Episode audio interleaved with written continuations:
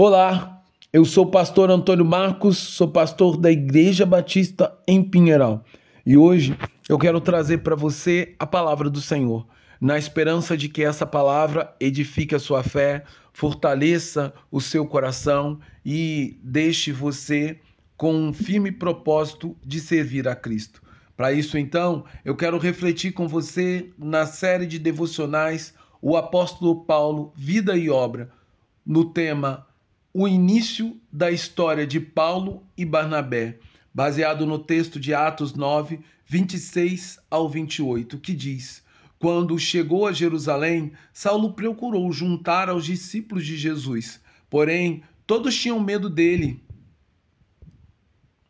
não acreditando que ele fosse discípulo. Mas Barnabé o tomou consigo e o levou até os apóstolos e contou-lhes como Saulo tinha visto o Senhor no caminho e que o Senhor tinha falado com ele. Também contou como em Damasco Saulo tinha pregado ousadamente em nome de Jesus. E Saulo ficou com eles em Jerusalém, entrando e saindo, pregando ousadamente em nome do Senhor. Às vezes, o poder de Deus é manifesto de uma forma tão sobrenatural, sobre circunstâncias tão inusitadas, que até mesmo os crentes mais fiéis e leais ao Senhor têm um pouco de dificuldade de acreditar naquilo que Deus fez pelo seu poder. Por causa da pequenez da sua fé ou da limitação em compreender a dimensão do poder de Deus e daquilo que ele pode fazer. Isto aconteceu na conversão de Saulo, que era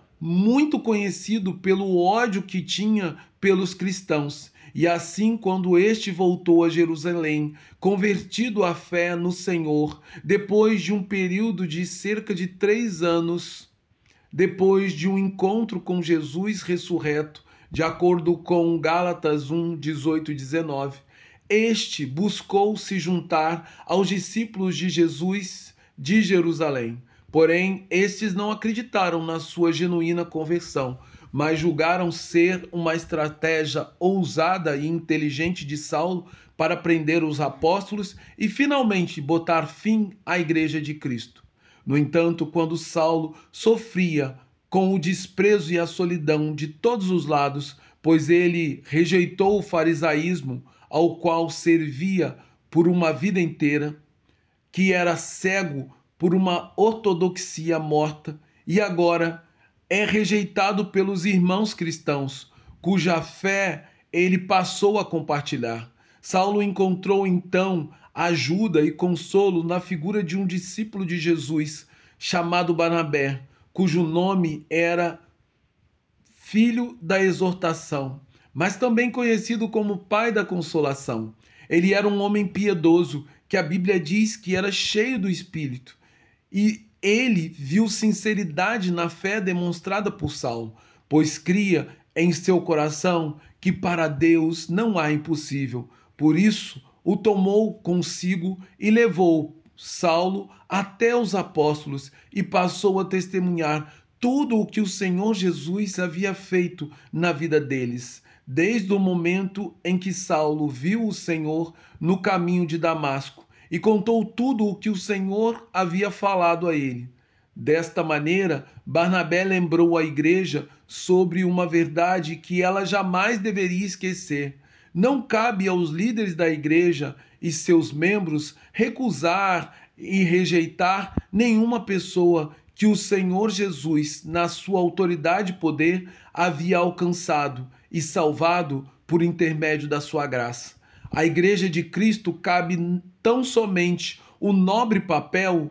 de acolher e receber todos aqueles que foram escolhidos pelo Senhor. Assim, a figura de Barnabé é como um ponto central dessa história, pois ele nos dá o exemplo de uma atitude que devemos imitar, onde somos chamados a sermos pessoas acolhedoras, que recebem de braços abertos na comunidade dos santos todos aqueles que foram salvos em Cristo, sem tecer nenhum tipo de preconceito ou julgamento dos pecados que tais pessoas cometeram antes da conversão, pois, através da obra salvadora de Jesus na cruz do Calvário, todos os nossos, todos nós fomos feitos novas criaturas, onde as coisas velhas se passaram e tudo certamente se fez novo. No entanto, para que possamos exercer o papel de Barnabé em nossos dias, é preciso que antes estejamos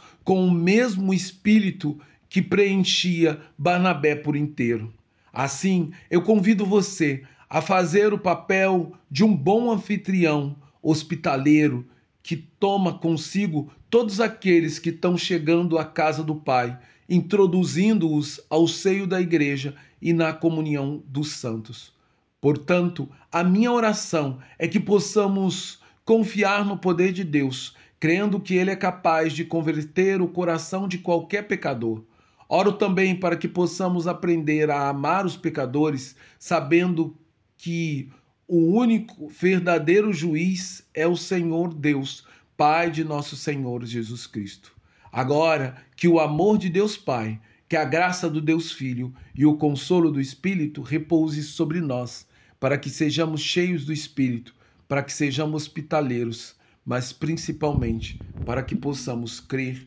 no poder de Deus para a salvação dos pecadores. Em nome de Jesus. Amém.